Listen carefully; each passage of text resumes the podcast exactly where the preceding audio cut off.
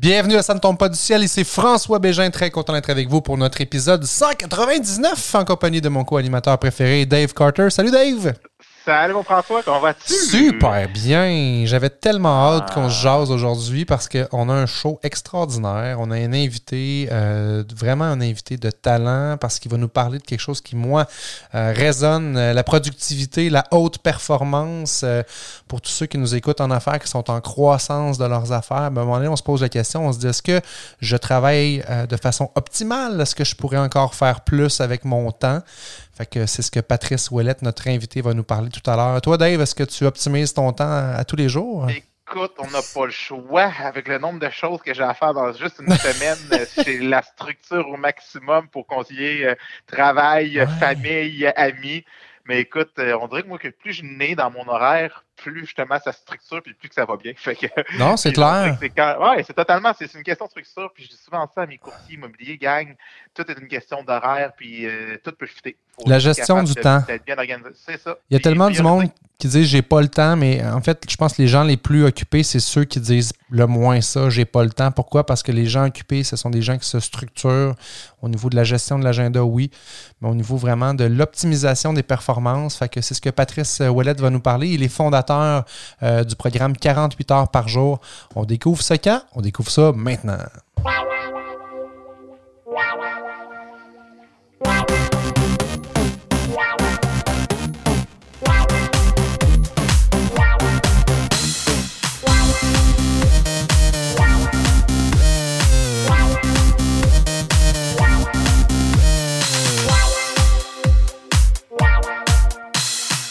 Et tu parlais, Dave, de conciliation, travail, famille.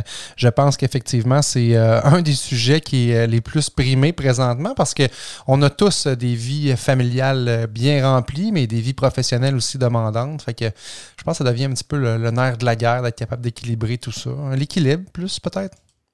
Exact, exact. Mais euh, ça se fait bien. Puis c'est sûr que si euh, Patrice peut nous donner des, trucs, ben, on, peut toujours s'améliorer. Hein? ben non, définitivement, j'ai hâte de le découvrir. Merci d'être là à l'émission avec nous. Bienvenue à Centre Ton Ciel. Patrice Ouellette, euh, ben, on t'accueille. Bonjour François. On est avec euh, Dave Carter, euh, Patrice, euh, qui est mon co-animateur. on est vraiment content que tu aies accepté l'invitation parce que des gens qui, se, proclament, puis de par ton vécu, tu pourras nous en parler davantage, mais experts en haute performance, en productivité, moi, j'en connais pas des milliers dans mon entourage, puis c'est bon d'en avoir du monde comme ça. Ben, je dirais, François, écoutez, quand, quand les gens se donnent le titre d'expert, des fois, on dit toujours, il faut toujours faire attention. Puis euh, j'ai mis ce nom-là en avant du mien en sachant très bien ce que ça signifiait. Puis euh, je l'ai mis pour une chose, c'est à cause des épreuves que j'ai vécues, parce que c'est dans les épreuves qu'on apprend le plus, hein. Puis c'est quand on se frotte le nez, comme on dit, euh, qu'on devient un peu, comme moi je l'ai été longtemps, François, espèce de carriériste, drivé par la réussite professionnelle, un point où à un moment donné, j'ai passé proche de tout perdre, ma santé, euh, ma conjointe, les enfants. Euh, je pense que quand on passe à travers tout ça, puis qu'on réussit, euh, parler d'équilibre, à trouver une forme d'équilibre, euh, je me suis permis de me mettre le mot expert en avant. Ben, c'est tout à fait des lettres qui te vont très bien. Euh, on a eu la chance euh, de se côtoyer dans tes anciennes vies. Euh, pour ceux qui ne le savent pas, tu étais directeur général, ben, bon, d'abord de Boulevard Toyota, de Boulevard Lexus, mais éventuellement, ça, ça a pris de l'ampleur. Tu parlais de ta carrière. Parle-nous-en un peu parce que c'est devenu gros cette affaire-là. Ben oui, euh, François, effectivement. Écoute, euh, j'ai commencé un peu, euh, sans, sans, faire une longue histoire, mais dans le bas de l'échelle, dans l'automobile, comme conseiller aux ventes. Et puis, j'avais un objectif, c'était vraiment d'être directeur général, mais pas n'importe lequel, d'être le meilleur en Amérique du Nord. Et puis, c'est pour ça que je crois énormément, c'est ce que j'enseigne beaucoup, de clarifier sa vision savoir le plus rapidement possible, quand je dis le plus rapidement possible, c'est-à-dire dans votre croissance, dans votre cheminement, dans votre développement, de, passer du temps chaque semaine en réflexion juste pour visualiser et voir de façon le plus précise possible où vous voulez être dans trois ans. Dans trois ans, dans cinq ans, votre vie va ressembler à quoi? Vous allez être devenu qui? Vous allez être avec qui? Vous allez vivre à quel endroit? Et plus ça c'est clair, plus c'est simple de se lever le matin et de pas tomber dans la course folle, dans le tourbillon, dans les textos, parce que soudainement, nos décisions, on les prend avec euh, avec un pattern différent. On prend nos décisions en sachant exactement où on veut aller et on rencontre les bonnes personnes parce qu'on fait un tri naturel, parce qu'on a un radar qui nous guide pour nous amener à bonne destination. Fait qu'écoute, j'ai euh, jeune, j'ai comme découvert rapidement où je voulais m'en aller, mais le chemin a été quand même, euh, je me suis perdu un peu dans tout ça, comme je disais, avec les pièges de l'ambition, et puis plus on avance, plus on a des signaux qu'on est bon, euh, parfois euh, on tombe encore plus dans marmite. Mais tu disais. oui, ça c'est clair. Puis tu disais tantôt que bon, c'était clair dans ta tête, tu voulais être le meilleur DG en Amérique du Nord, mais est-ce que ça s'est rapidement que tu as clarifié dans ta tête que c'était ça ton objectif ou euh, il a fallu que tu fasses de l'essai-erreur, j'imagine, avant d'en arriver là? Oui, ben écoute, tu, à mesure que tu avances aussi, il ne faut jamais perdre de vue qu'à mesure qu'on avance aussi, on, on réévalue toujours si l'objectif qu'on a est le bon, s'il fait toujours du sens, surtout, parce qu'on peut avoir un objectif. L'objectif que j'avais au niveau professionnel il y a dix ans, celui que j'ai aujourd'hui, c'est plus le même. Donc, la vision aussi va évoluer.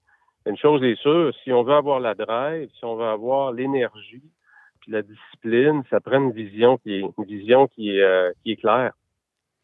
Et, de part, donc, cette vision-là qui était claire pour toi de devenir le meilleur DG en Amérique du Nord, comment ça s'est concrétisé? Comment ça a évolué par la suite? Ben, par après, François, je te dirais, après, il y a, beaucoup, euh, ça prend un plan de développement.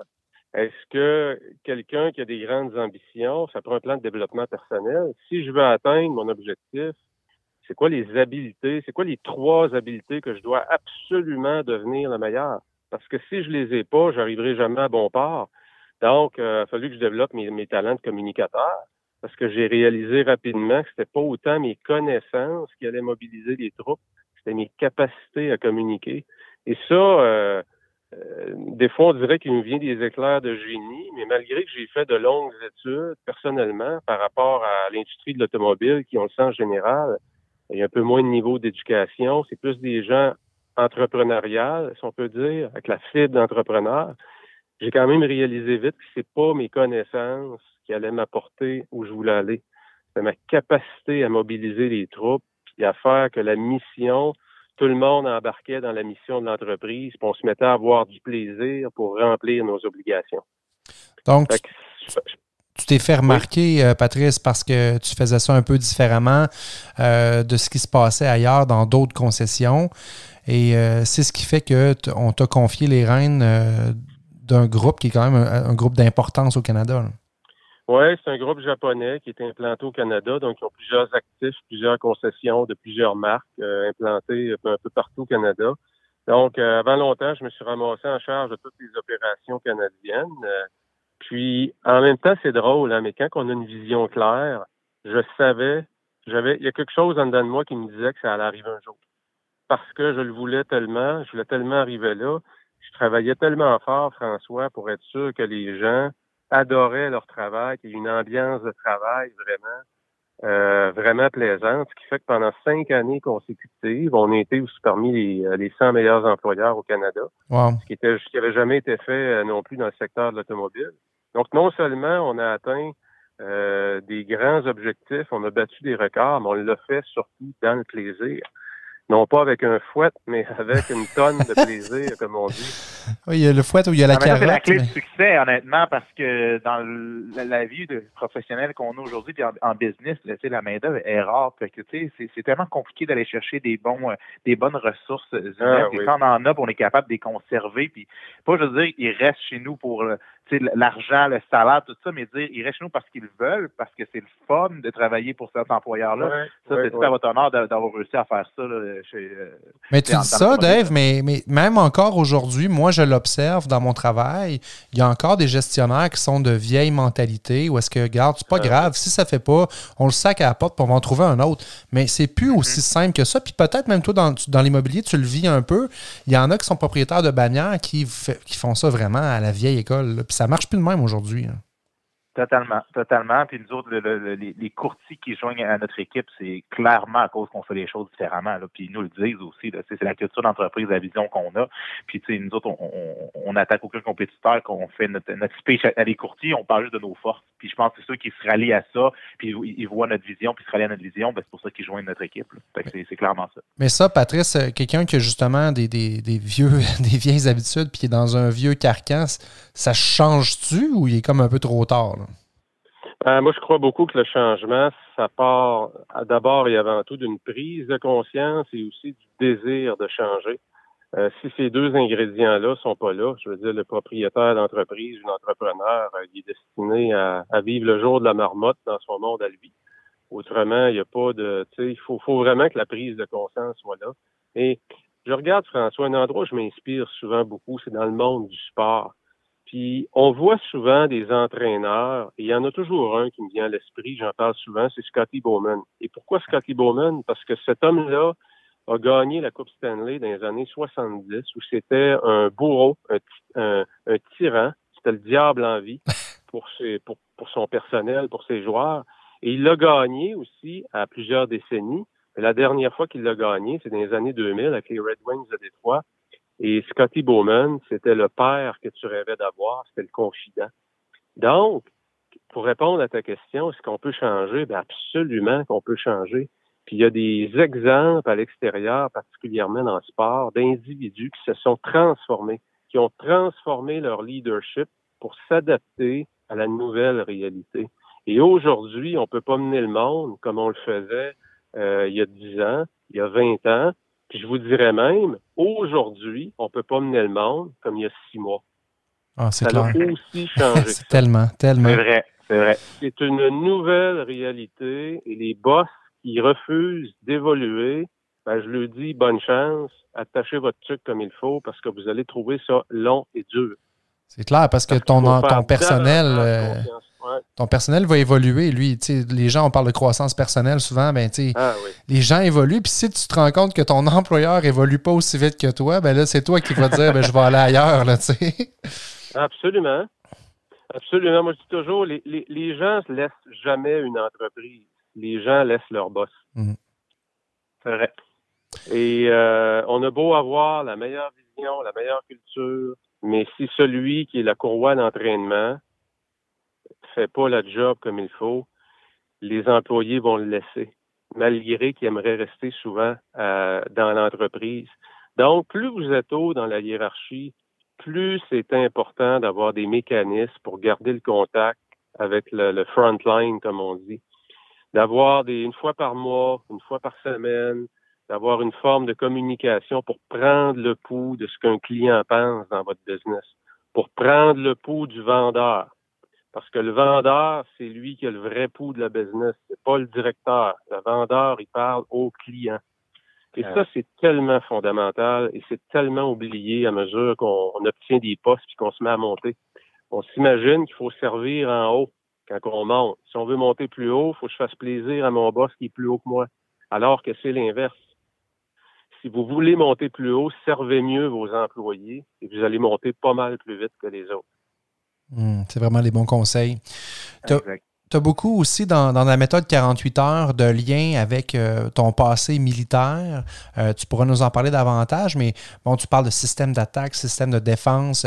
Où est-ce que c'est un peu la base, dans le fond, de, mon, ma micro-entreprise à moi personnelle, où moi, je vais, être, je vais devenir un expert en gestion de mon temps? On en parlait tantôt, Dave et moi, en début d'émission. Où est-ce que c'est rendu aujourd'hui qu'on est tellement sollicité de tout bord, de tout côté, qu'il faut devenir un peu maître de son agenda puis pour être capable d'optimiser nos performances finalement? Oui, absolument, François. Écoute, c'est un peu le, j'ai le privilège de servir comme colonel honoraire pour le, le 430, 430e escadron tactique d'hélicoptères. Donc, ça me permet évidemment, ce que moi je dis dans, dans mon jargon, d'avoir la, la, de voir le côté discipline du militaire puis garder la créativité de l'entrepreneur.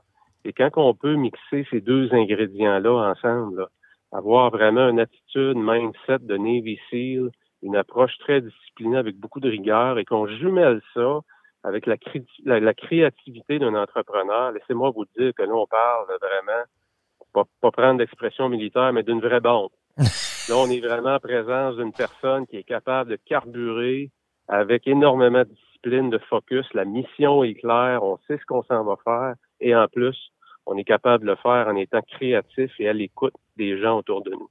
Donc, ça crée vraiment, ça m'a permis vraiment d'avoir accès à ce côté-là, d'aller euh, dans des exercices militaires, euh, de côtoyer ce, ce, ce monde-là, mais surtout l'arrière-scène de ce monde-là, qui est très, très, très méconnu. Euh, tout ce que les militaires font, euh, surtout notre armée canadienne, qui est souvent déployée en appui et non pas au front.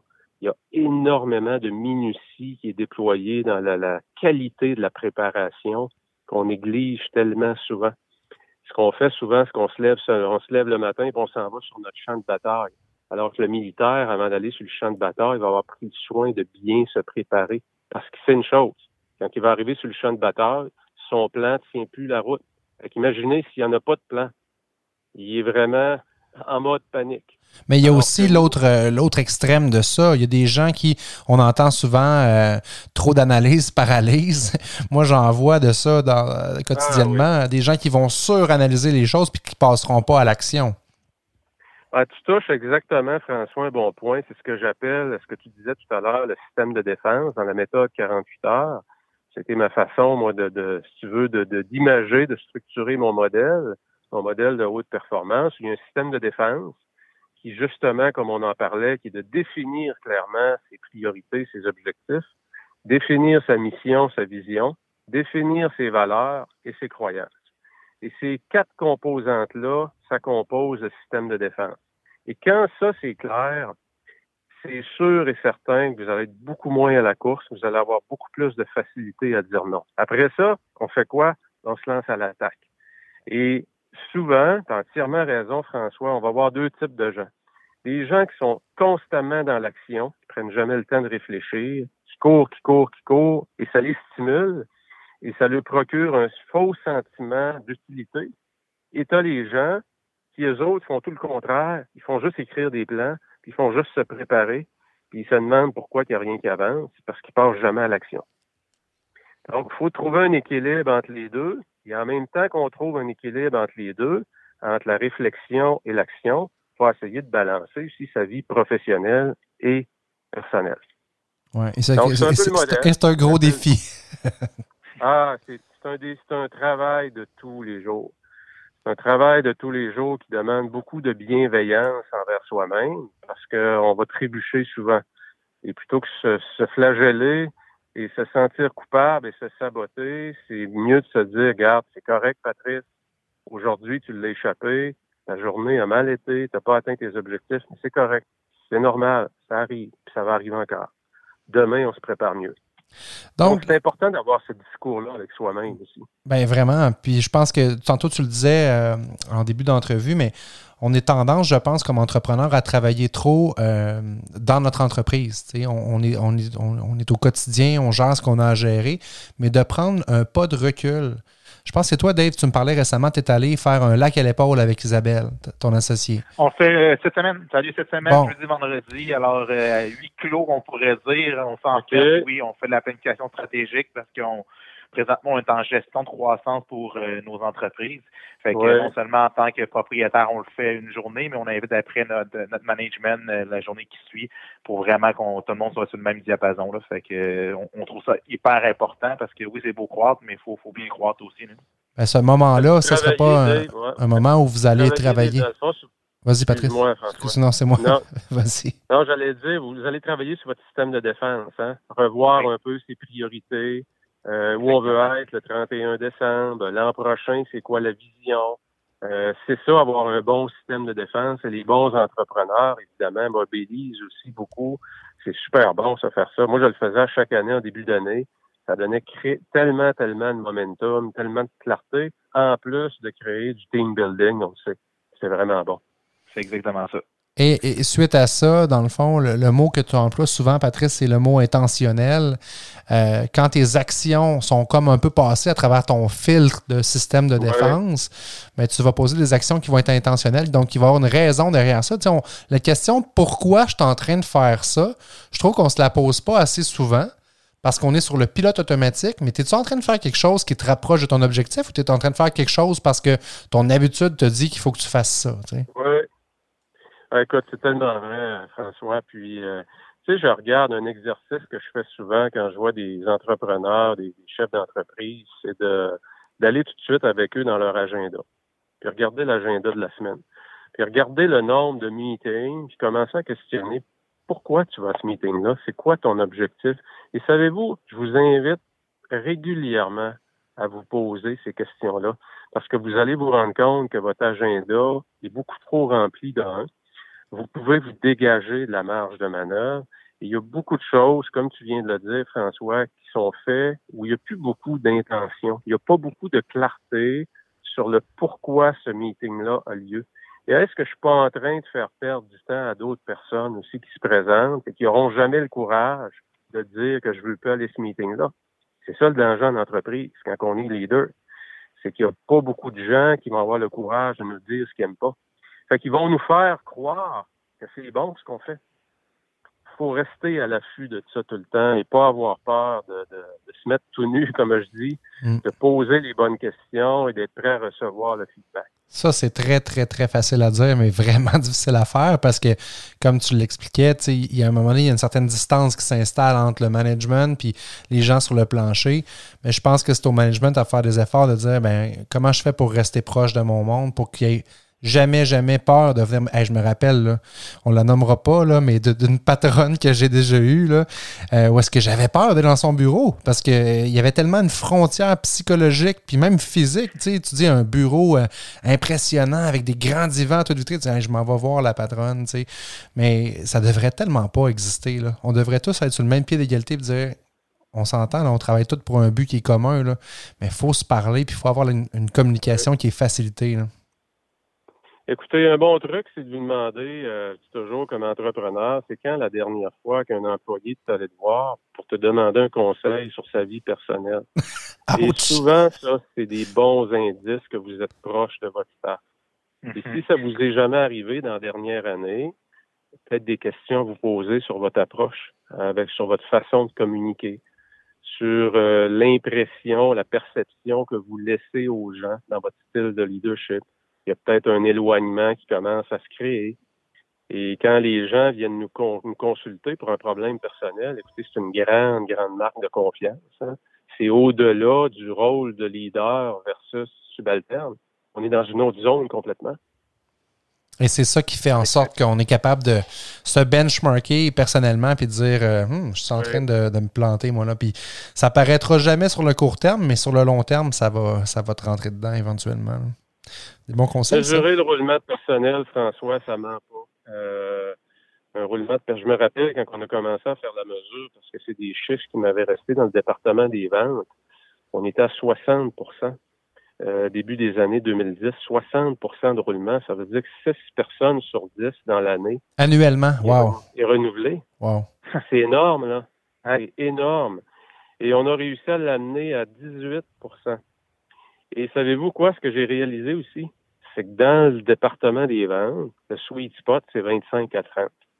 Parce que quand tu descends trop bas, ça veut dire que tu acceptes la non-performance. Tu deviens trop, tu deviens trop euh, tolérant. Oui, trop tolérant, exactement. Donc, 25-30% dans le département des ventes. Écoute, c'est toutes des choses, on a tellement travaillé fort qu'on finit par, euh, comme on dit, fine-tuner la, machine à 25% de taux de roulement, c'était un endroit où les gens étaient performants. Les gens qui n'étaient pas performants, c'est qu'ils n'étaient pas heureux. Donc, c'était une bonne chose aussi qu'on les aide à trouver d'autres choses. Là, Patrice, là, il y a des entrepreneurs qui nous écoutent puis qui se demandent, mais euh, tout ça, c'est extraordinaire, mais comment qu'on concrétise ça? Toi, tu as, développé, bon, tu parlais de la méthode 48 heures tantôt, tu nous en as parlé, donné des grandes lignes. Euh, il y a un site qui est 48 heures par jour, on peut aller voir un petit peu, mais parle-nous de ton offre de service parce que c'est beau avoir des connaissances puis une passion. On le sent que tu es passionné de ce domaine-là, puis d'après moi, euh, tu dois en lire pas mal des livres là-dessus puis t'inspirer de ce qui se passe ailleurs. Mais comment, pour un entrepreneur, on peut concrètement l'amener dans notre business puis dans nos habitudes à nous? Ben, je dirais, François, d'un, le travail commence par soi. C'est un travail individuel. Amener, ça, ça, fait drôle à dire, mais amener sa business au prochain niveau, c'est d'abord et avant tout une transformation personnelle. Parce que vous devez, comme leader, vous transformer. Et c'est dans votre transformation que vous allez aussi, à votre tour, transformer vos équipes. J'ai un groupe, François, qui s'appelle l'Académie de la productivité, qui est d'ailleurs sur euh, mon site, mon site qui est 48heuresparjour.com. Vous aurez compris que on veut pas travailler deux fois plus fort, mais on va avoir deux fois plus d'impact à chaque jour. Yes. C'est pour ça que je l'ai appelé comme ça, 48heuresparjour.com. Et vous allez voir qu'il y a un groupe qui s'appelle l'Académie de la productivité, qui est vraiment pas dispendieux, qui permet à des entrepreneurs, écoutez, euh, on en a de toutes les euh, de toutes couches de la société. On a des gens de la France, euh, vraiment des belles découvertes dans le groupe. Donc, ça vous permet de joindre un groupe de gens qui veulent aller au prochain au prochain niveau. Et puis, j'ai un programme qui va venir euh, vraiment quelqu'un qui voudrait, qui dirait, ben, j'aime ça, ce groupe-là, mais j'aimerais ça encore aller à un autre niveau. J'ai quelque chose qui s'en vient en début d'année. Je n'ai pas encore terminé la préparation. C'est pour ça que j'en ai pas fait d'annonce officielle, mais ça aussi, ça s'en vient. Donc, l'Académie de la productivité, euh, c'est une chose. Je pense aussi que tu offres un, un, système, un genre d'agenda, comment tu l'appelles? Oui, absolument. J'ai le planificateur de la méthode 48 heures, euh, dans lequel la méthode est quand même bien expliquée. Puis vous avez toute une structure de travail pour planifier euh, vos journées, vos semaines, vos mois, vos trimestres et votre année. Donc, vous avez quand même une bonne structure de travail. Quelqu'un qui fait juste prendre ça, et puis qu'il l'applique au quotidien, déjà, vous allez subir vraiment une grande transformation dans votre quotidien. Ça va aller beaucoup moins vite. Vous allez beaucoup plus en contrôle. Et j'ai une nouvelle version, François, aussi qui s'en vient, euh, qui va être disponible dans deux mois. Donc, la, la, V2, si on peut dire, on applique euh, on applique le, Kaizen ou l'amélioration continue à tout ce qu'on fait. Donc, euh, la deuxième version du planificateur va sortir avec le feedback des utilisateurs.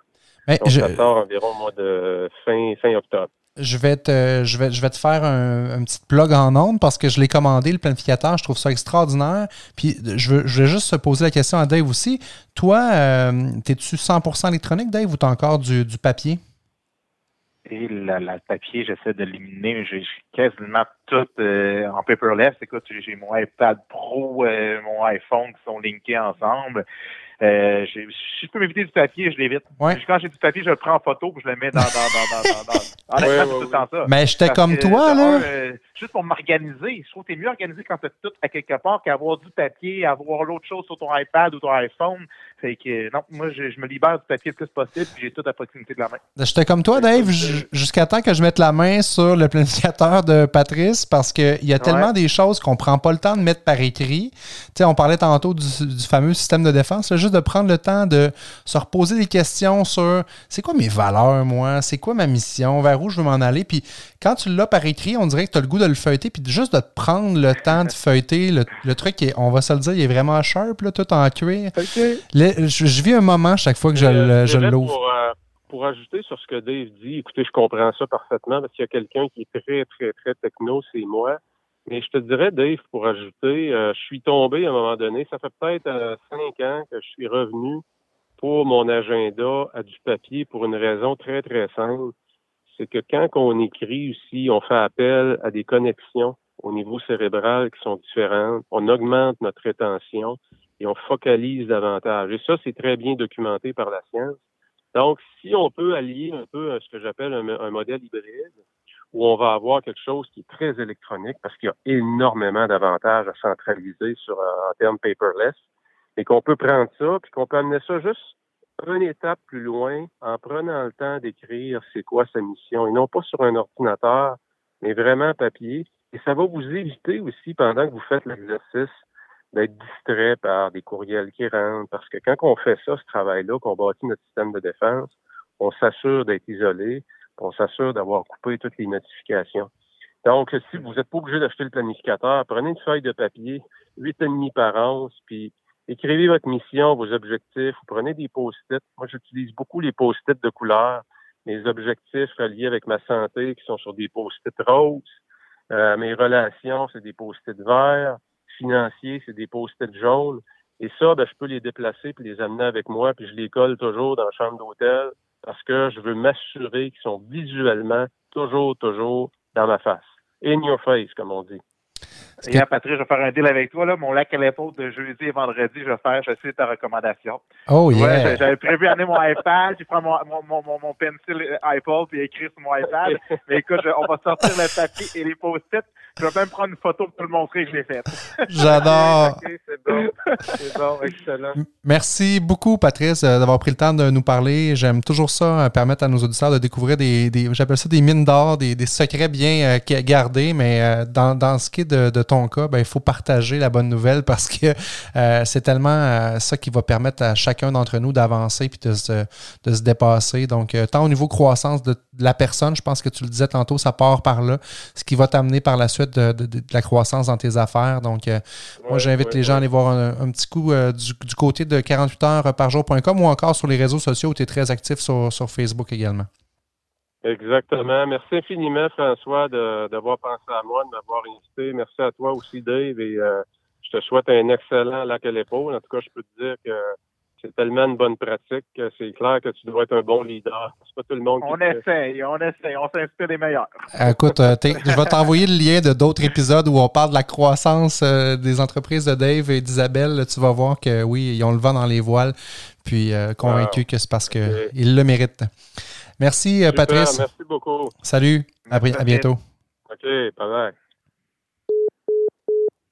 Ah, Dave, on a une belle rencontre avec Patrice. Content de, euh, de ça? J'adore ça, parler de ça, honnêtement, parce que c'est une partie de la, succès réside là-dedans, là, la, la, structure, puis tout ce qu'il vient de nous dire, là, les objectifs. J'adore ça. J'adore ça. Puis euh, je pense pas mal de monde nous écoute parce que je pense que c'est bon pour n'importe qui dans n'importe quelle sphère de la vie. Là. Tellement. Et puis euh, il y a des liens. Ah, on a oublié de demander la question euh, sur le livre, Dave, mais je le sais qu'est-ce qu'il a répondu. Patrice me l'a fait lire. c'est From Good to Great to Unstoppable. c'est vraiment un livre extraordinaire. Il faut que vous mettiez la main là-dessus. C'est le coach euh, de Kobe Bryant qui l'a écrit, Tim Grover. Donc, euh, How to be relentless from good to great to unstoppable. Moi, j'ai adoré. Euh, j'ai dévoré ça. Fait que c'est le livre que Patrice vous avait recommandé. Vous aurez recommandé sur On va l'ajouter le lien. Tu, tu ajouteras ouais. le lien justement les auditeurs sur la page Facebook. Là, Super. Tu accéder facilement. Bon, là, à l'épaule, mon chum, on se reparle bientôt pour notre 200e épisode. C'est le prochain Et... épisode de Ça ne tombe pas du ciel. Lancement de la nouvelle image de marque. Lancement de l'image. Euh, on n'aura peut-être pas les calottes, mais en tout cas, on va faire du bruit avec notre nouveau logo qui est vraiment sa coche. exact. Salut Dave, à bientôt. Merci François. Ciao. Bye.